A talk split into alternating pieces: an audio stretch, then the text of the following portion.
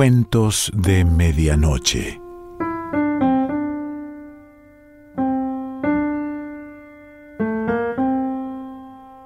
El cuento de hoy se titula Un médico rural y pertenece a Franz Kafka.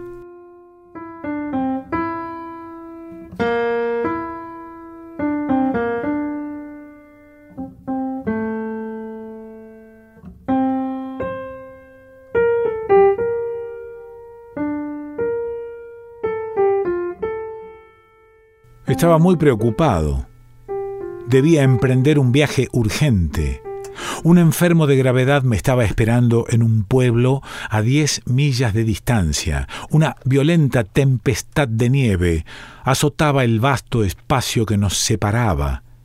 Yo tenía un coche, un cochecito ligero de grandes ruedas, exactamente apropiado para correr por nuestros caminos envuelto en el abrigo de pieles, con mi maletín en la mano, esperaba en el patio, listo para marchar, pero faltaba el caballo.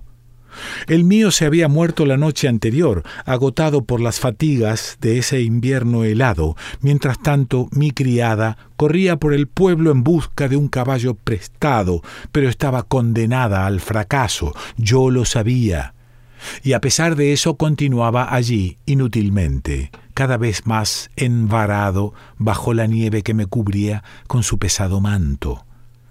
En la puerta apareció la muchacha, sola, y agitó la lámpara naturalmente. ¿Quién habría prestado su caballo para semejante viaje? Atravesé el patio. No hallaba ninguna solución. Distraído y desesperado a la vez, Golpeé con el pie la ruinosa puerta de la posilga, deshabitada desde hacía años. La puerta se abrió y siguió oscilando sobre sus bisagras. De la posilga salió una varada como de establo, un olor a caballos, una polvorienta linterna colgaba de una cuerda. Un individuo, acurrucado en el tabique bajo, mostró su rostro claro de ojitos azules. ¿Los engancho al coche? preguntó acercándose en cuatro patas. No supe qué decirle. Y me agaché para ver qué había dentro de la posilga. La criada estaba a mi lado. Uno nunca sabe lo que puede encontrar en su propia casa, dijo ésta. Y ambos nos echamos a reír. Hola, hermano. Hola, hermana gritó el palafrenero y dos caballos, dos magníficas bestias de vigorosos flancos, con las piernas dobladas y apretadas contra el cuerpo, las perfectas cabezas agachadas, como las de los camellos, se abrieron paso una tras otra por el hueco de la puerta que llenaban por completo. Pero una vez afuera, se irguieron sobre sus largas patas, despidiendo un espeso vapor, Ayúdalo, dije a la criada, y ella, dócil, alargó los arreos al caballerizo. Pero apenas llegó a su lado, el hombre la abrazó y acercó su rostro al rostro de la joven. Esta gritó y huyó hacia mí. Sobre sus mejillas se veían rojas las marcas de dos hileras de dientes. Salvaje, dije al caballerizo, ¿quieres que te azote? Pero luego pensé que se trataba de un desconocido que yo ignoraba de dónde venía y que me ofrecía ayuda cuando todos me habían fallado. Como si hubiera adivinado mis pensamientos, no se mostró ofendido por mi amenaza y siempre atareado con los caballos, solo se volvió una vez hacia mí. Suba, me dijo, y en efecto, todo estaba preparado. Advierto entonces que nunca viajé con tan hermoso tronco de caballos y subo alegremente. Yo conduciré, pues tú no conoces el camino, dije. Naturalmente, replica, yo no voy con usted, me quedo con Rosa. No, grita Rosa y huye hacia la casa, presintiendo su inevitable destino. Aún oigo el ruido de la cadena de la puerta al correr el cerrojo. Oigo girar la llave en la cerradura. Veo además que Rosa apaga todas las luces del vestíbulo y siempre huyendo las de las habitaciones restantes para que no puedan encontrarla. Tú vendrás conmigo, digo al mozo. Si no es así, desisto del viaje, por urgente que sea. No tengo intención de dejarte a la muchacha como pago del viaje. Arre, grita él y da una palmada.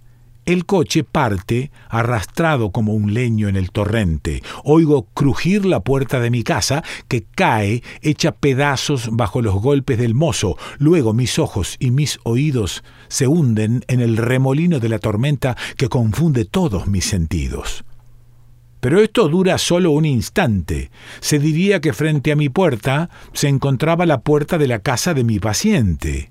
Ya estoy allí. Los caballos se detienen. La nieve ha dejado de caer. Claro de luna en torno.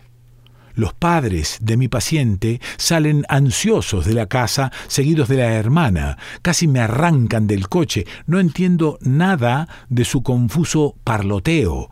En el cuarto del enfermo el aire es casi irrespirable. La estufa humea, abandonada. Quiero abrir la ventana, pero antes voy a ver al enfermo.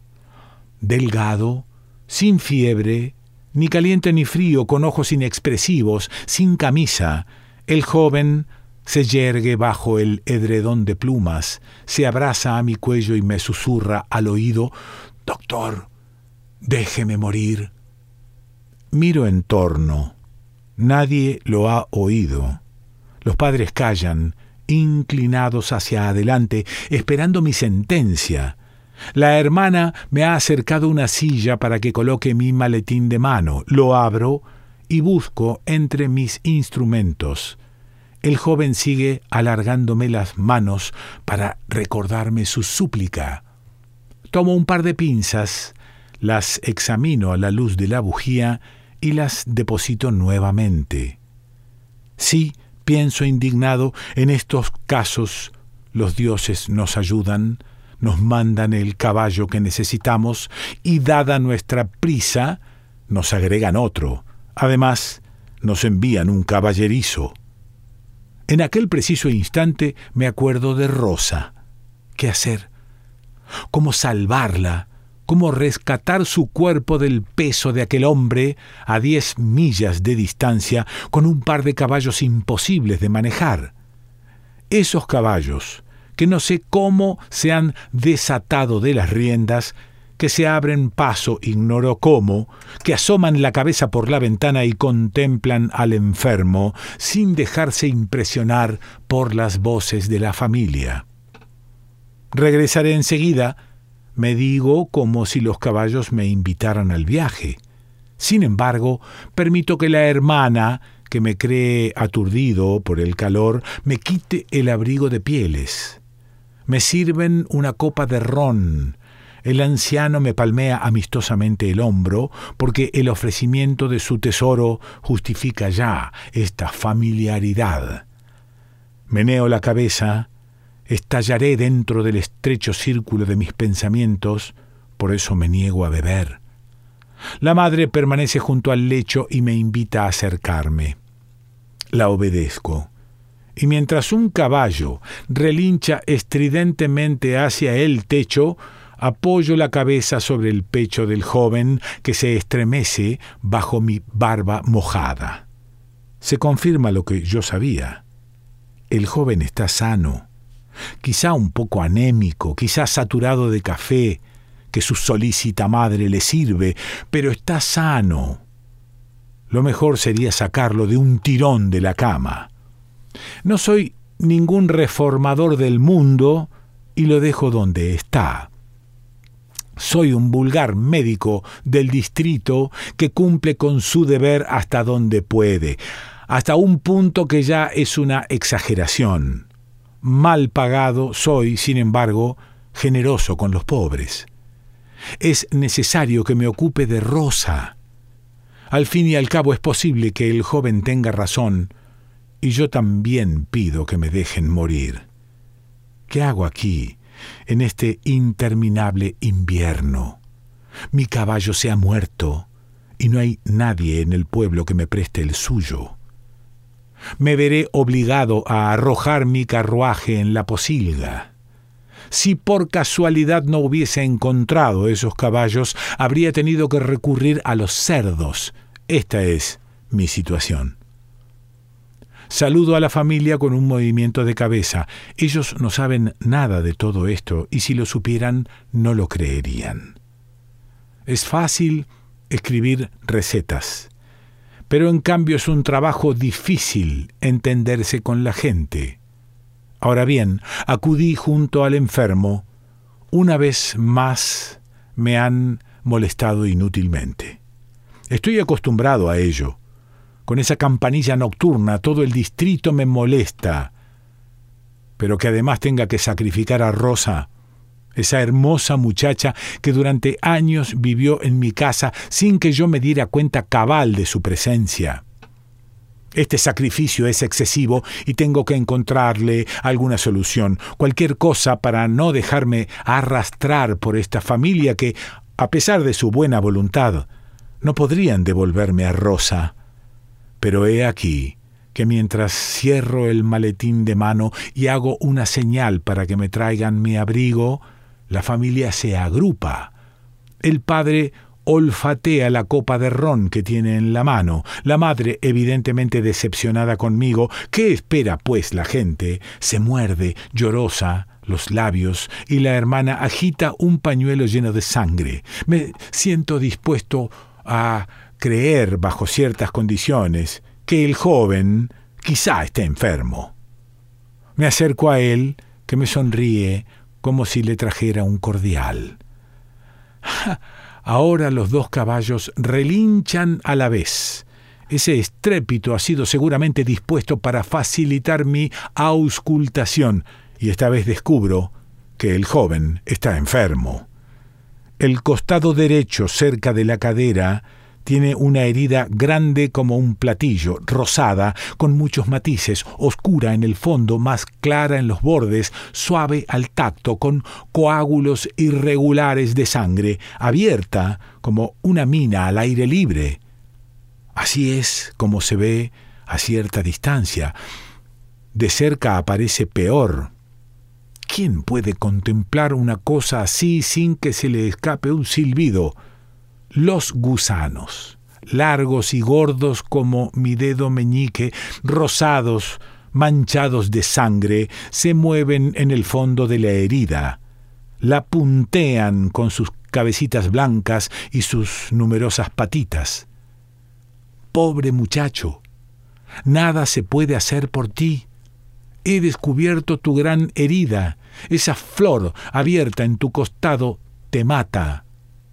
La familia está contenta, me ve trabajar. La hermana se lo dice a la madre, esta al padre, el padre a algunas visitas que entran por la puerta abierta de puntillas a través del claro de luna. ¿Me salvarás? murmura entre sollozos el joven, deslumbrado por la vista de su herida. Así es la gente de mi comarca, siempre esperan que el médico haga lo imposible han perdido la antigua fe. El cura se queda en su casa y desgarra sus ornamentos sacerdotales uno tras otro. En cambio, el médico tiene que hacerlo todo, suponen ellos, con sus pobres dedos de cirujano. Como quieran. Ya yo no les pedí que me llamaran. Si pretenden servirse de mí para un designio sagrado, no me negaré a ello.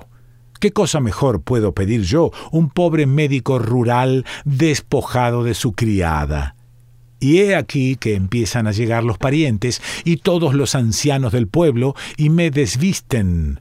Un coro de escolares, con el maestro a la cabeza, canta junto a la casa una tonada infantil con estas palabras, desvístanlo para que cure, y si no cura, mátenlo, solo es un médico, solo es un médico.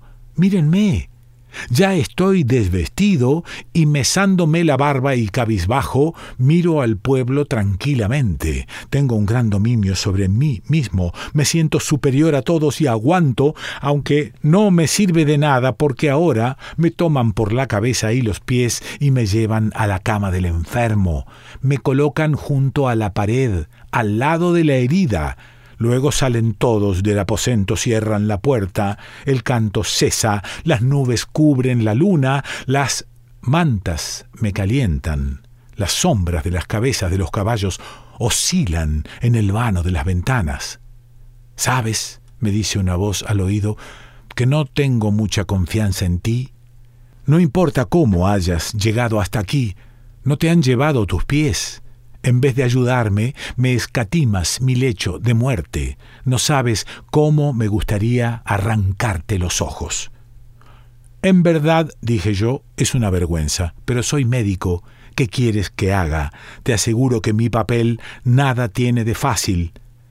¿He de darme por satisfecho con esa excusa? Supongo que sí. Siempre debo conformarme. Vine al mundo con una hermosa herida. Es lo único que poseo. Joven amigo, digo, tu error estriba en tu falta de empuje. Yo, que conozco todos los cuartos de los enfermos del distrito, te aseguro, tu herida no es muy terrible. Fue hecha con dos golpes de hacha en ángulo agudo. Son muchos los que ofrecen sus flancos y ni siquiera oyen el ruido del hacha en el bosque, pero menos aún sienten que el hacha se les acerca. ¿Es de veras así? ¿O te aprovechas de mi fiebre para engañarme? Es cierto, palabra de honor de un médico juramentado, puedes llevártela al otro mundo. Aceptó mi palabra y guardó silencio, pero ya era hora de pensar en mi libertad. Los caballos seguían en el mismo lugar. Recogí rápidamente mis vestidos, mi abrigo de pieles y mi maletín. No podía perder el tiempo en vestirme. Si los caballos corrían tanto como en el viaje de ida, saltaría de esta cama a la mía. Dócilmente uno de los caballos se apartó de la ventana, arrojé el lío en el coche el abrigo cayó fuera y solo quedó retenido por una manga en un gancho.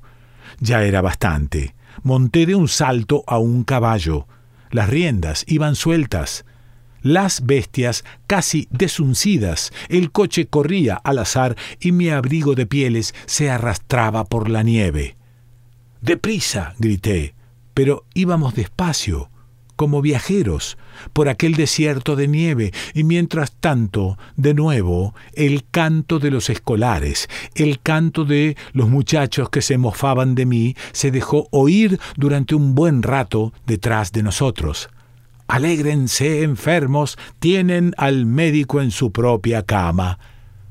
A ese paso nunca llegaría a mi casa. Mi clientela está perdida. Un sucesor ocupará mi cargo, pero sin provecho, porque no puede reemplazarme. En mi casa cunde el repugnante furor del caballerizo. Rosa es su víctima. No quiero pensar en ello. Desnudo, medio muerto de frío y a mi edad, con un coche terrenal y dos caballos sobrenaturales, voy rodando por los caminos. Mi abrigo cuelga detrás del coche, pero no puedo alcanzarlo y ninguno de esos enfermos sinvergüenzas levantará un dedo para ayudarme. Se han burlado de mí. Basta acudir una vez a un falso llamado de la campanilla nocturna para que lo irreparable se produzca. Franz Kafka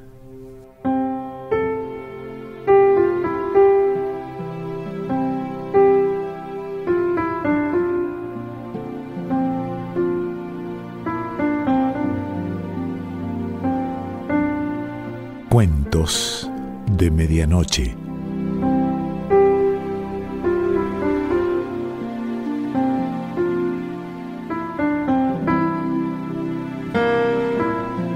Selección Pancho Mondino. Idea y lectura Quique Pessoa.